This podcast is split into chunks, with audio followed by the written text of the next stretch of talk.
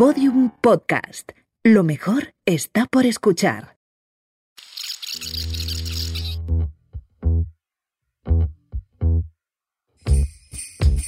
...21 de diciembre de 1983... España vive pendiente del sorteo del gordo, que se va a celebrar al día siguiente, de las Navidades y de un partido de fútbol que promete ser épico en el Benito Villamarín, Sevilla.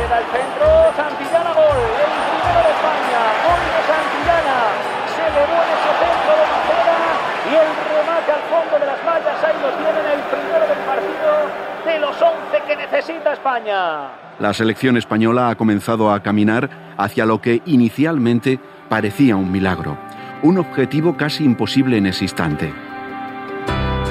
Pero fue posible un 12 a 1 a Malta que será recordado para siempre y que instantes antes del final el número 6 del equipo estará a punto de ampliar.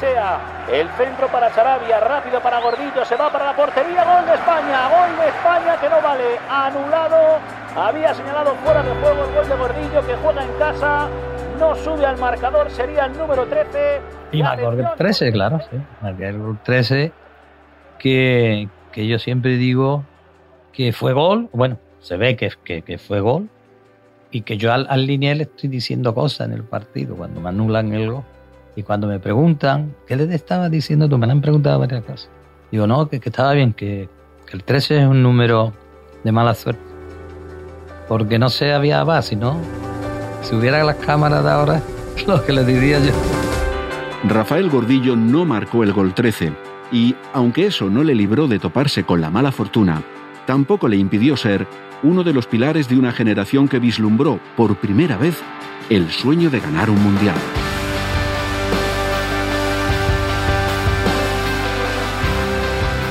Esto es La Liga de las Leyendas Mundiales, un podcast que cuenta la historia de figuras del fútbol español que dejaron huella en la Copa del Mundo.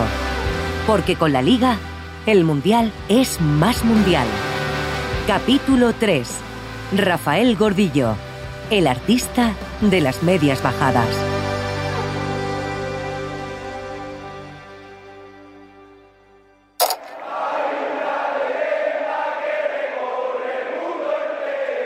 Casi 40 años después de la goleada más recordada de la historia del país, Rafael Gordillo habla desde el lugar donde vivió esa noche mágica, el estadio del Real Betis.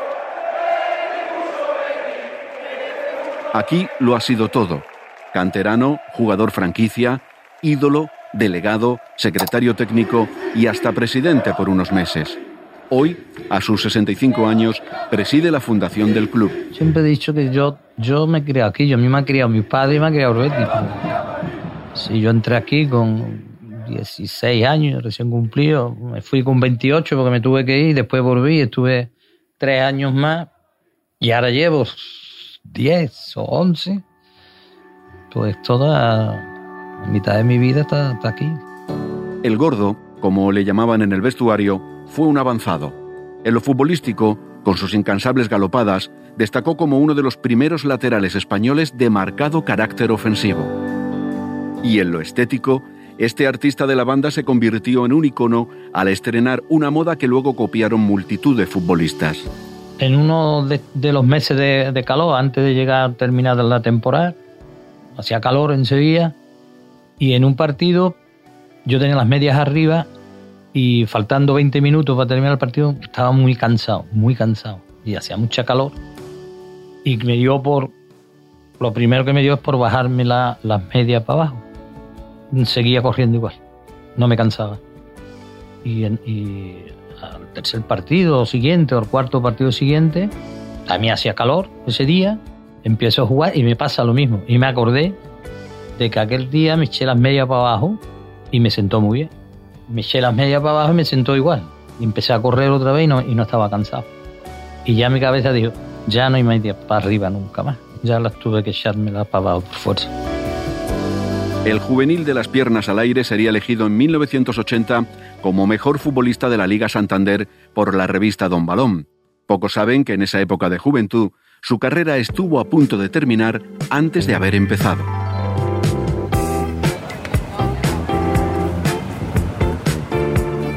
Estamos a principios de los 70. En un barrio obrero de Sevilla, el polígono de San Pablo, la gente lucha por salir adelante. Entre ellos, una promesa del fútbol que va a tomar la peor decisión de su vida. Juega como verde y blanco desde los 16, pero el balón aún no le da de comer, y eso le inquieta.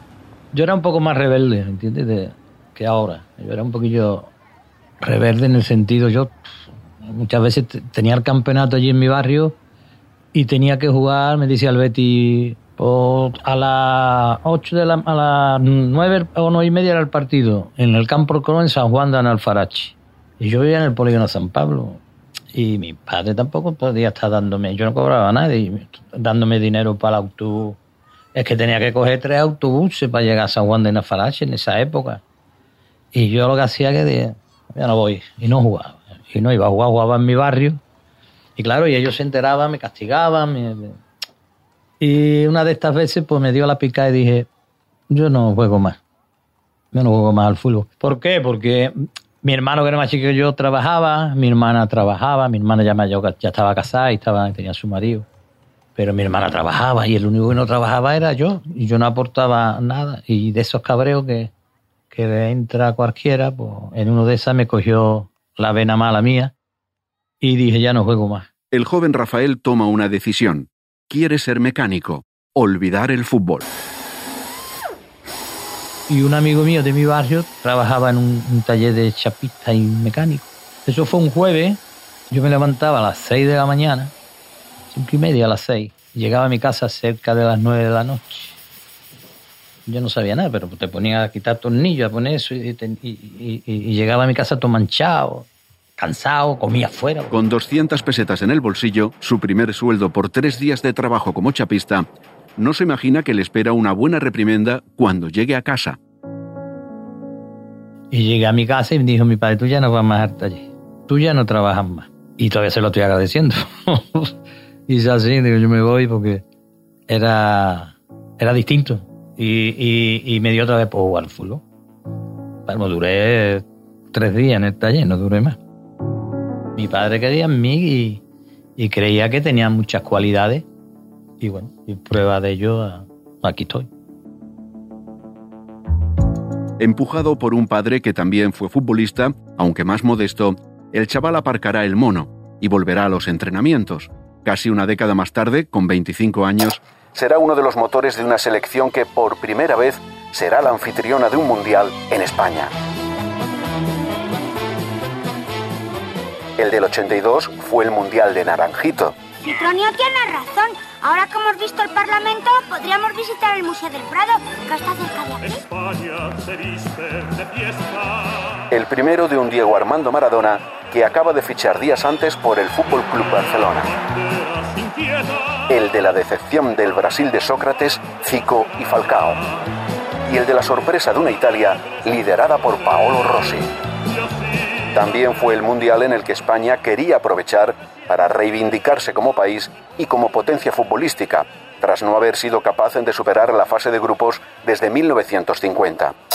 Nosotros jugábamos partidos antes del mundial, jugamos muchos partidos en los cuales ganamos a Inglaterra en Wembley, a Hungría, a Polonia, todos los partidos amistosos jugábamos bastante bien, teníamos un, gran equipo y, jugábamos a, una forma, una manera de jugar que, nos venía bien y, y ganábamos. Había en el ambiente un cierto optimismo que, sin embargo, se desvaneció pronto. Tan pronto como se alcanzó el minuto 8 del primer partido, tal y como lo narró Víctor Hugo Morales.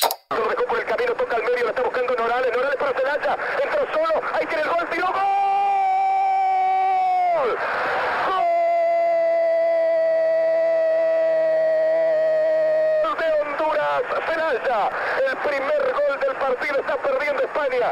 Está perdiendo el organizador del Mundial. Honduras 1, España 0.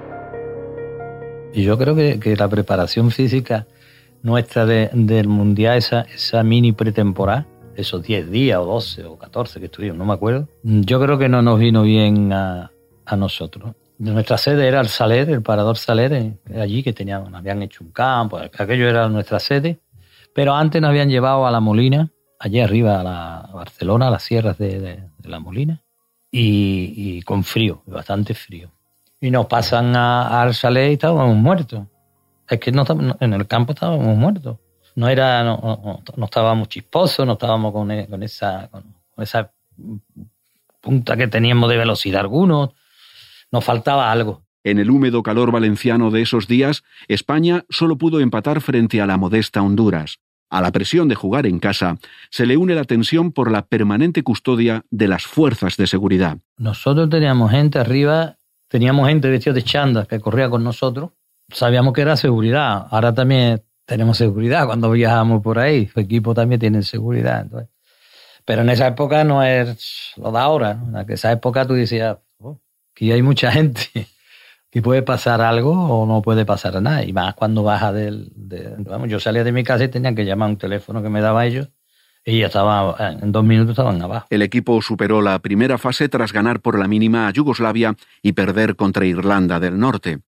En la siguiente ronda tocaron dos cocos, Inglaterra y Alemania Federal, a los que no pudieron derrotar pese al empuje de un Bernabéu hasta la bandera. Malas caras, todo el mundo cabreado porque porque que estábamos en, nuestra, en, nuestro país, estábamos defendiendo en España aquí, en nuestra, en nuestra tierra. Eso es muy fuerte para, fue fuerte, fue fuerte. Para nosotros fue fuerte y, y lamentábamos mucho de no poder haber hecho más, pero bueno, de no poder haber hecho más, pero bueno. Gordillo y los suyos se repusieron y volvieron a intentarlo pero ni él ni el resto del grupo lograron jamás quitarse el gafe de encima. Yo para mí he tenido mala suerte en la, selección, he tenido mala suerte. Yo juego todos los partidos de la Eurocopa, soy titular, no juego la final porque me sacan con Dinamarca en la semifinal una tarjeta y me valía la de aquí de España-Malta, que hoy no ocurre eso. Entonces eso para mí es mala suerte ni Maceda ni yo podemos jugar la final. Y eso que España fue uno de los mejores partidos que jugó, que jugó en ese campeonato. ¡Qué pase le acaban de meter a Belones! Recibe en carrera, va solo contra la portería de Arconada, ingresa en el área, la va a picar por encima y el gol de Francia. Minuto 90, señores, el gol de Francia marca por segunda vez. La selección anfitriona tiene la copa prácticamente en las manos cayeron en la final del Campeonato de Europa de 1984 con Francia, anfitriona del torneo, con dos goles galos y ninguno español. Después en el Mundial 86 también tengo mala suerte, porque yo jugaba contra Brasil, el famoso gol de Mitchell, pero yo no lo puedo jugar porque mientras el, cogemos tres o cuatro o cinco, cogimos el mal de Montezuma. Estábamos con suero y estaban eh, y, no puedo jugar contra Brasil.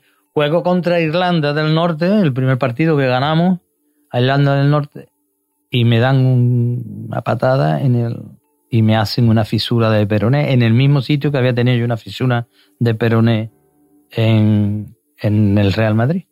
Entonces, claro, te pierde, te pierde una final en la Eurocopa de Francia, que quedamos subcampeón, te pierde la final, que es lo más grande que hay.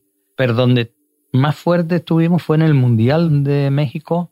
Ahí teníamos un equipo que, iba avanzando, iba avanzando y nos paró Bélgica en los famosos penaltis. Ahí sí tuvimos una selección que olía, olía, se sabía algo, podía llegar lejos.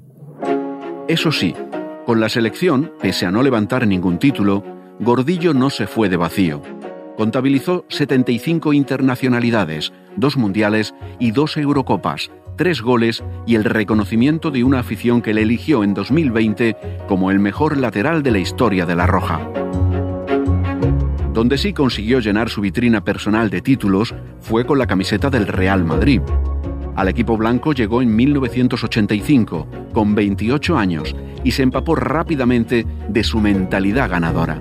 Yo cuando llego allí, lo que primero que me dicen que que no me preocupe por nada, cualquier cosa que tenga al club y tú nada más que tienes que entrenar bien, jugar y ganar. Entrenar bien, jugar y ganar. La palabra ganar allí era ganar, ganar, ganar, ganar, ganar. Pero los compañeros, el club, todo. Y esa menta ganadora la siguen teniendo.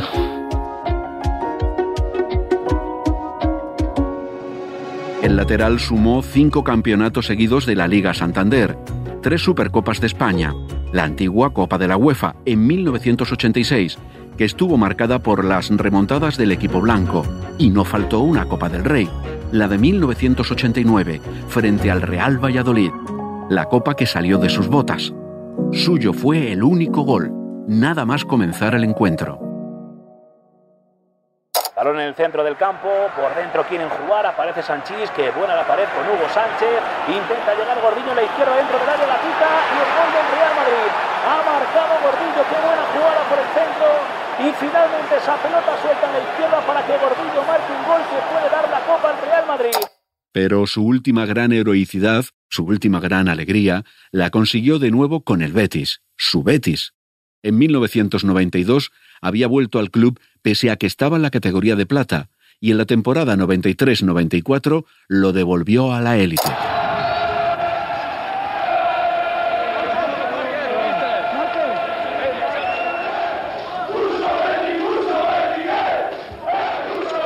A la temporada siguiente, con 38 años, se despidió del fútbol en el estadio donde arrancamos este episodio, el Benito Villamarín.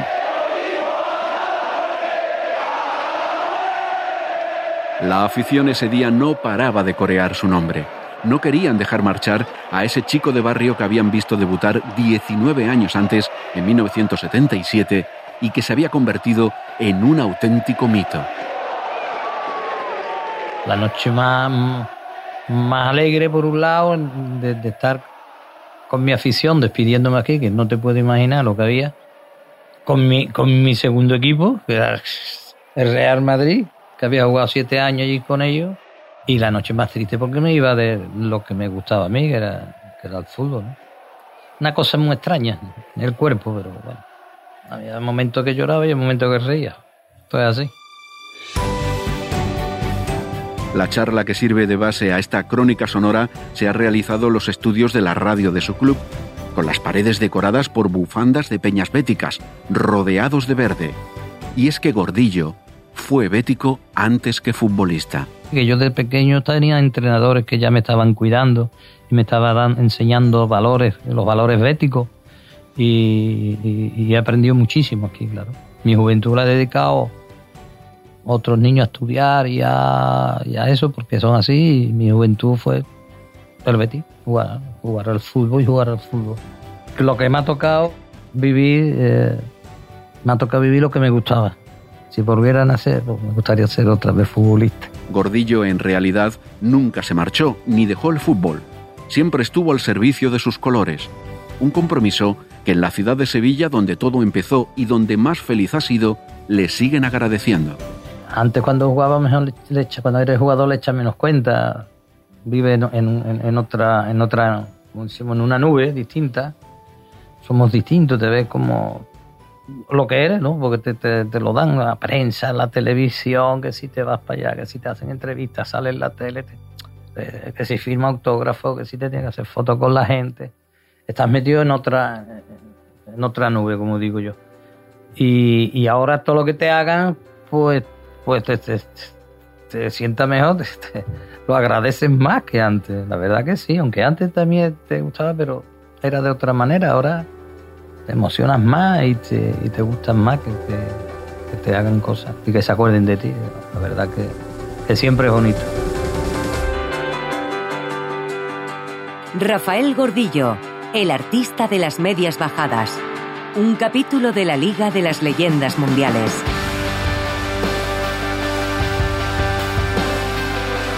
Un proyecto de la Liga. Guión, Roger Sabatés. Documentación, Daniel Domínguez y Roger Sabatés. Coordinación editorial, Juan Antonio Carbajo. Una producción de Podium Podcast. Narración y producción, Chevy Dorado. Diseño sonoro, Vicente Zamora.